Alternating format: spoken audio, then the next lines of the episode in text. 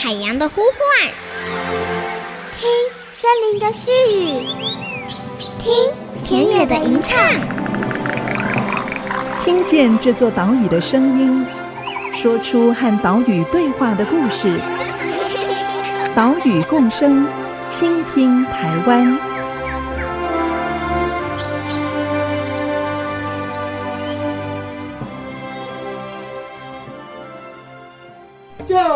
就藻礁，请谦卑。蔡总统，请谦卑。Hello，大家好，欢迎收听岛屿共生，倾听台湾。我是袁长杰。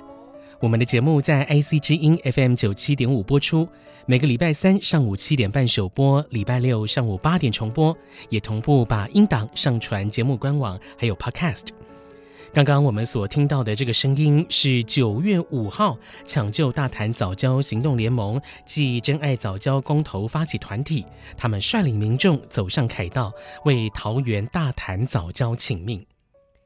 在上个礼拜的节目中，我们走访了位于桃园市的关心藻礁野生动物保护区，这里呢是桃园二十七公里藻礁海岸当中最南边的一段。而它的北方就是大潭早礁。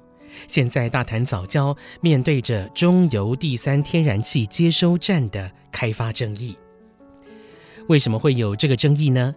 这是因为政府推动了减煤增气这个能源政策，也就是火力发电要减少燃煤的比例，增加天然气的使用，好，透过这个方式来降低污染。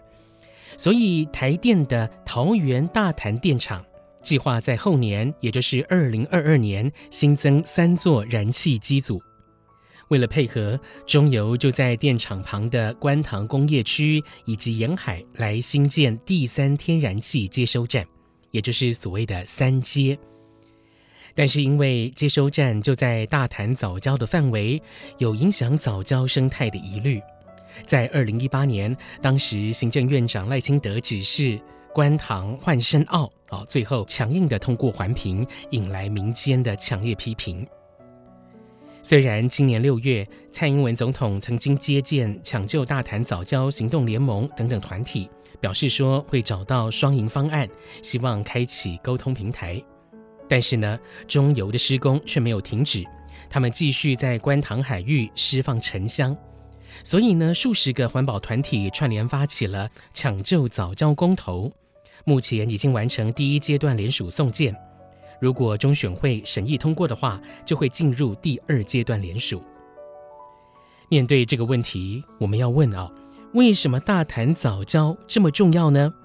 目前大潭早教区域的生态状况如何呢？还有中油的三接工程会为大潭早教带来哪一些伤害呢？这些问题的回答，我们现在就拜访研究早教十多年的特生中心副研究员刘静宇老师，带您来了解大潭早教的过去、现在以及未来。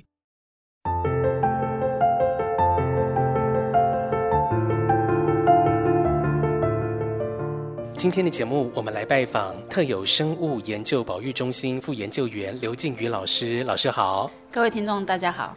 刘老师从两千零五零六年左右就开始对桃园早教进行研究调查，结果隔年二零零七年的时候，就发生了中油在观音宝生里的海岸这边进行施工，造成早教被挖开了一个区域，就好像是被开肠破肚一样。这件事也是由刘老师首先揭露，大家才知道。从当时到现在十多年过去了。金宇老师是怎么观察、评估这十多年来桃园早教的状态呢？应该是说，早教它其实一直很可怜，它就位在桃园。那桃园其实它的使命就是。工业，然后我们可以从北桃园的海湖坑口工业区，然后大园工业区到观音工业区，这三个都是非常大型的传统工业区。是。然后他们也常常排放非常强的酸或是碱，让桃园的海岸其实是受伤非常严重。那藻礁刚好就分布在那个地方。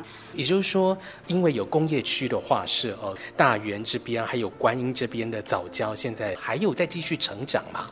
呃，如果是说大园那边，大概还有百分之三十的生命力了。嗯、那观音那边吼，我们大概觉得说它不到百分之五的生命力。是。那很多段它是几乎是等于零。嗯、我们甚至在很多时候去看，它是整个礁上面没有一个活的生命。那你看哦。你去其他地方去看礁，礁上面本来就是密密麻麻的各式各样生物会重叠的生长，但是在桃园那个地方，长期的工业废水的排放下，它就。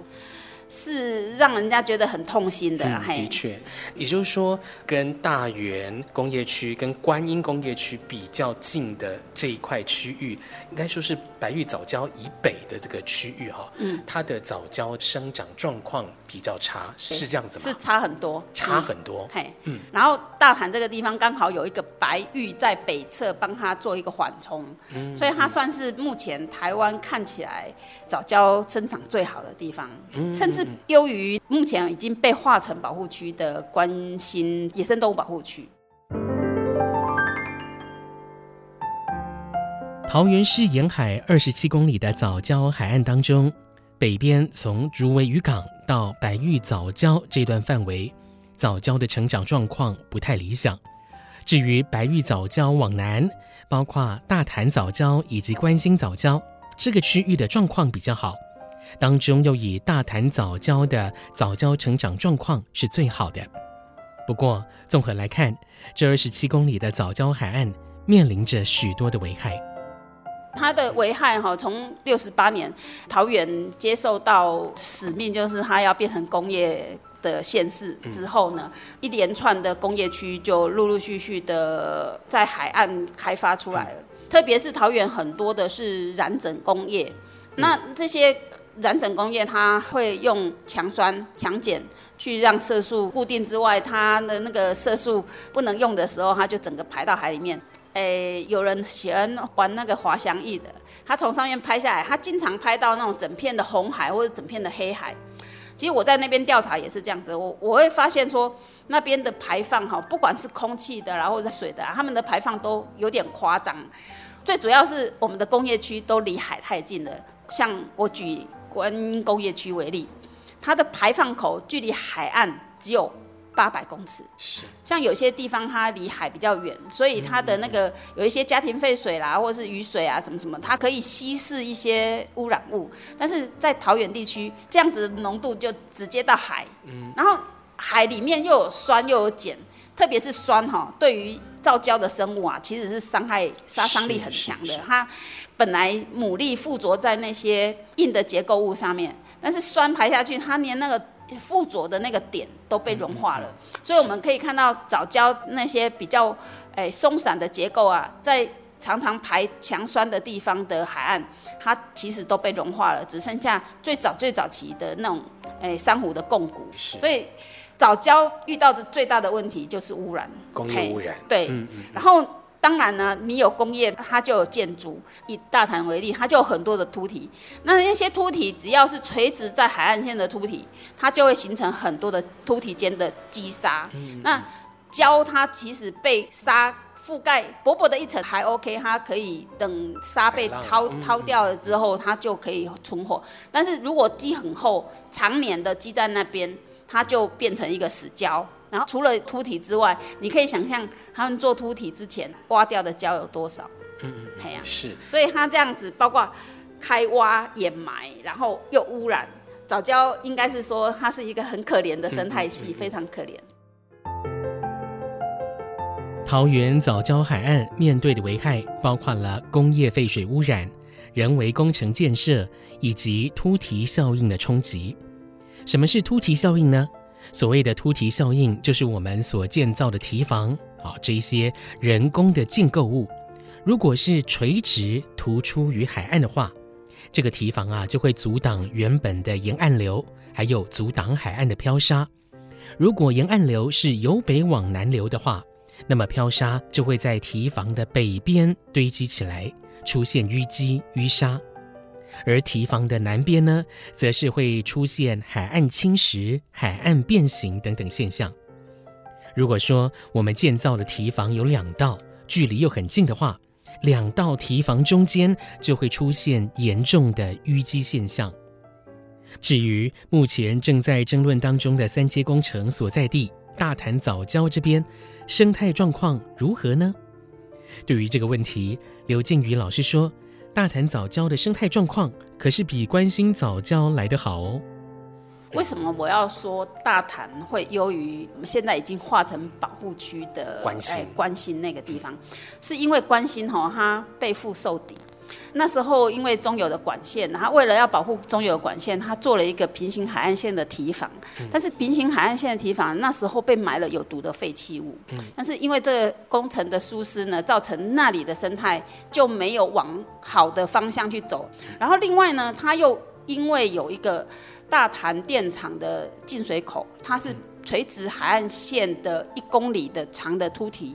那它也造成了那个地方的海岸的变形，有一些地方被淤积，有些地方被侵蚀。是。那只要是侵蚀，我们会觉得说，哎，侵蚀那样子胶漏出来不是漏更多吗？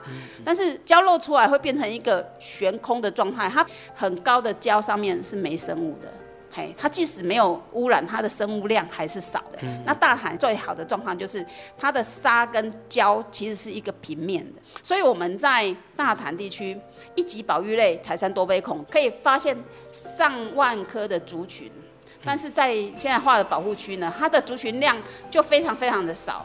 那如果以整个食物链那个顶级掠食生物的数量来比的话，大潭的顶级的食物链物种也远远的多于保护区里面。嗯嗯嗯。嘿，比如说像裸胸鯧，或是鲨鱼，都在这个地方繁殖。以它为主要栖地的话，你就可以看得出来，大潭的整个栖地的结构，还有整个生态系的运作，是比目前化的保护区还要好。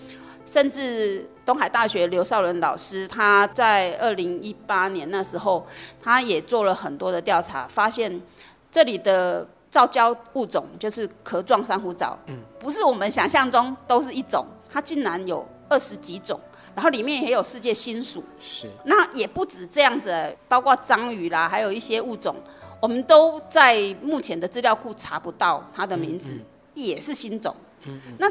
这些还没有被命名的物种，也不知道它未来对人类有什么功能的物种，在这个开发案就消失在全世界了，是非常可惜的一件事情。嗯。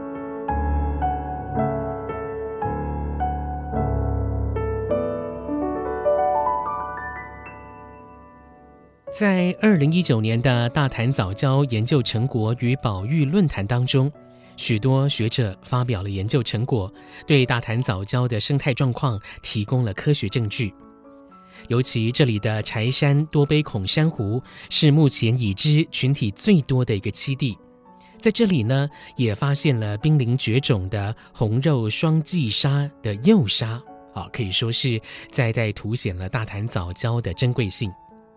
面对中油三阶工程的开发。这个工程会为大潭早礁带来哪一些影响呢？我们说生态有一定的恢复力，那么三阶工程对早礁所带来的伤害是可以恢复的吗？这些问题我们在广告之后继续来请教特生中心副研究员刘静宇老师。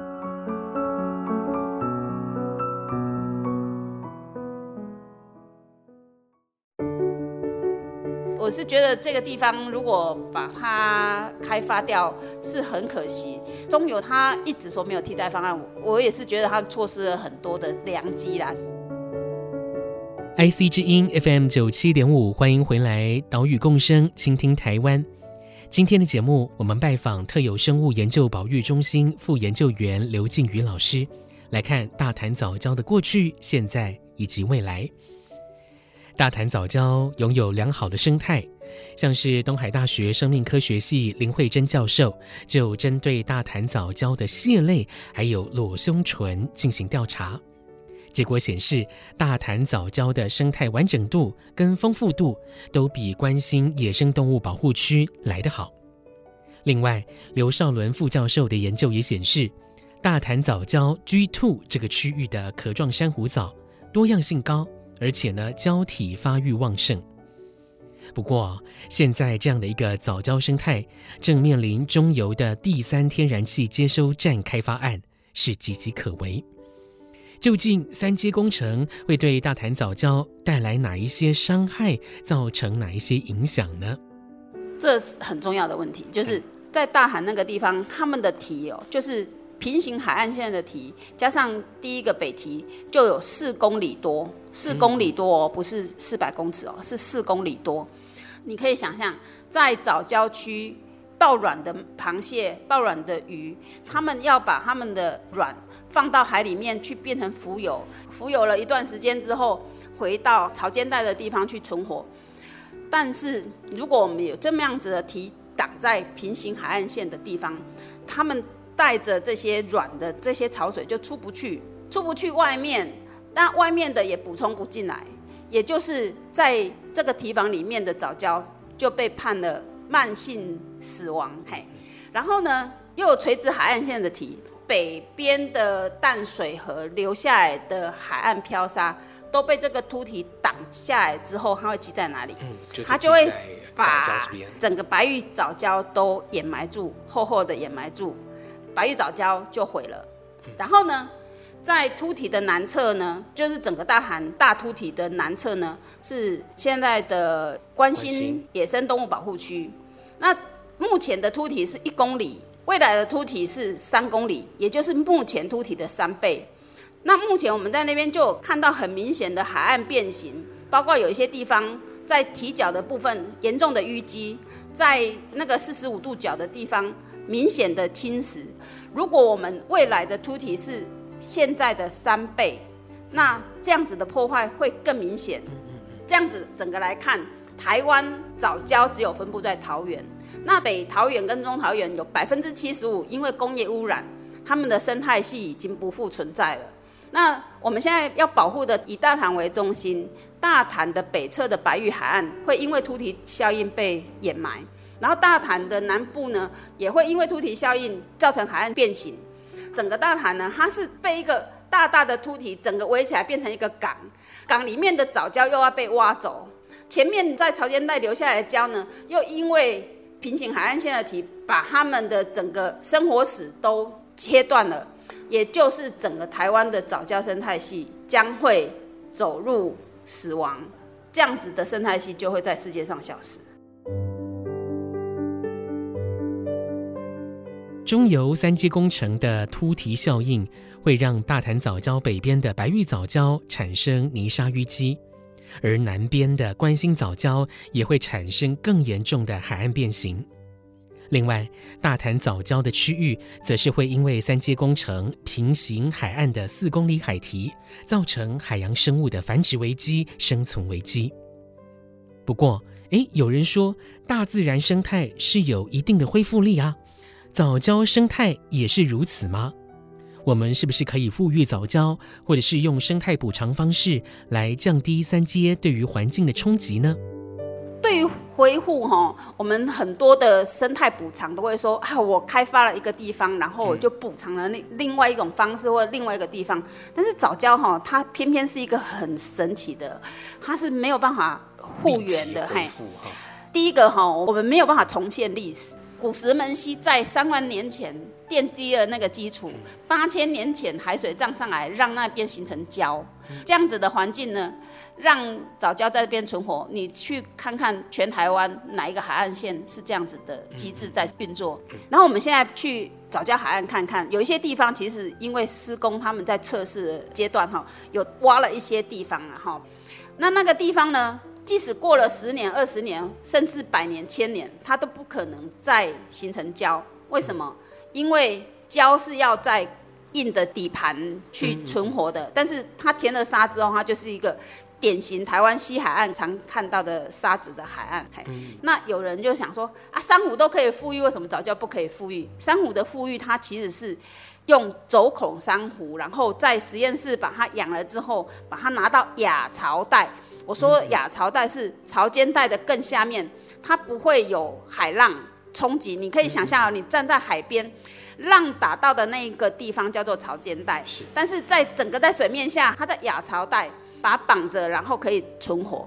但是实际上的啦，真正做珊瑚的人，他也很老实的说，我们台湾的珊瑚护育通常熬不过第一个台风，台风一来就整个吹垮了，这是珊瑚的情形。但是藻礁比珊瑚更惨，因为藻礁以它的结构来说，它没有办法固定在海边，然后被挖掉的地方呢，它马上就会积沙，因为它旁边就是很大的沙丘，积沙，然后。也没有硬的基质可以让新的壳状珊瑚藻去附着，所以只要挖掉，它就没有机会再形成藻礁的地形。面对三阶工程对于环境的冲击，中油提出了回避替代修正方案，将开发面积从原本的两百三十二公顷缩减为二十三公顷，也就是剩下十分之一，大幅度的缩小了开发面积。这么做是不是可以降低对生态的冲击呢？而这个回避替代修正方案是不是有办法来解除对于生态的疑虑呢？它其实分成两个部分，一个是工业港，一个是工业区。那工业区是两百三十公顷，然后它减成三十七公顷，然后最后是减成二十三公顷。嗯、大家看起来会觉得它减的幅度很大，就二三零变成二十三嘛，哈，所以就去掉一个零。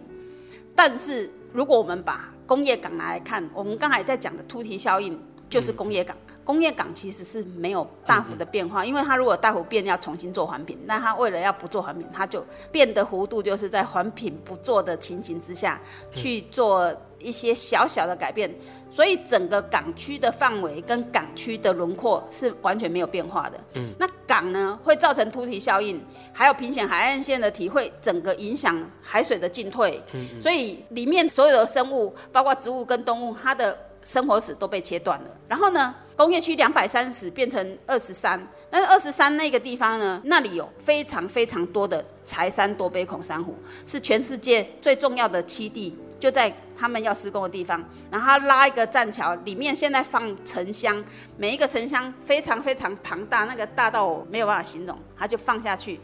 第一个放下去的过程，它就会造成海底的底质的扰动，整个海里面的那个悬浮颗粒就越来越多。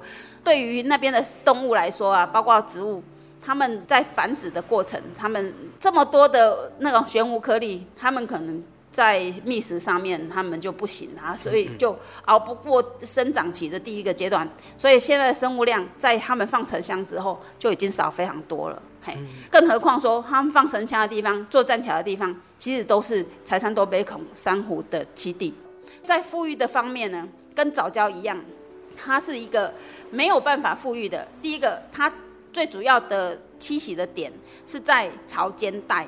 那它潮间带就我刚才说的那个浪冲击的力量是比亚潮带大非常多。那像这样子的地方呢，我们是没有办法把柴山多杯孔珊瑚固定在那个范围。第二个，它也是薄薄的一层，所以它也是属于没有办法富育的动物。然后呢，它这个整个港区里面，为了要让船行走，它要挖深，嗯嗯，非常的深，嘿，那个挖的。范围全部都是现生的藻礁，而且是在亚潮带的藻礁，那个地方的藻礁其实长得非常好的。嘿，根据台电的资料，如果第三天然气接收站不兴建的话，二零二二年的电力备转容量会下跌不到法定的百分之十五。新建三阶不只可以有利于供气稳定。更可以降低南气北送还有中气北送所带来的系统风险。对于这样的说法，环保团体不否认新建三阶的必要性，但是三阶只能在大潭这里新建吗？先前提出了好几个可能选项，包括了台北港、林口。不过啊，面对二零二二年的供电缺口，中油现在已经失去了更换三阶位置的最好时间。面对这个能源的挑战，大潭藻礁是不是还有存活的机会呢？这个问题值得大家持续来关心。今天的节目就为您进行到这里，等一下请继续收听《岛屿行动家》单元，《岛屿共生，倾听台湾》。我们下个礼拜再见喽，拜拜。岛屿行动家我是特有生物研究保育中心副研究员刘静宇。各位有听到大潭早教面临的危险？因为藻礁在世界上非常的珍贵独特，我们在还没有清楚知道它怎么运作的时候，如果因为工程就消失的话，这是一个非常非常严重的损失。如果我们的藻礁进入第二阶段的公投联署，请各位协助联署，让决策者可以去正视这个问题。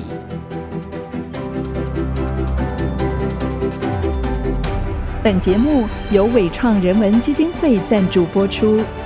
伟创人文基金会秉持永续的经营承诺，邀请您一同为这片土地发声，促进人与自然的平衡与和谐。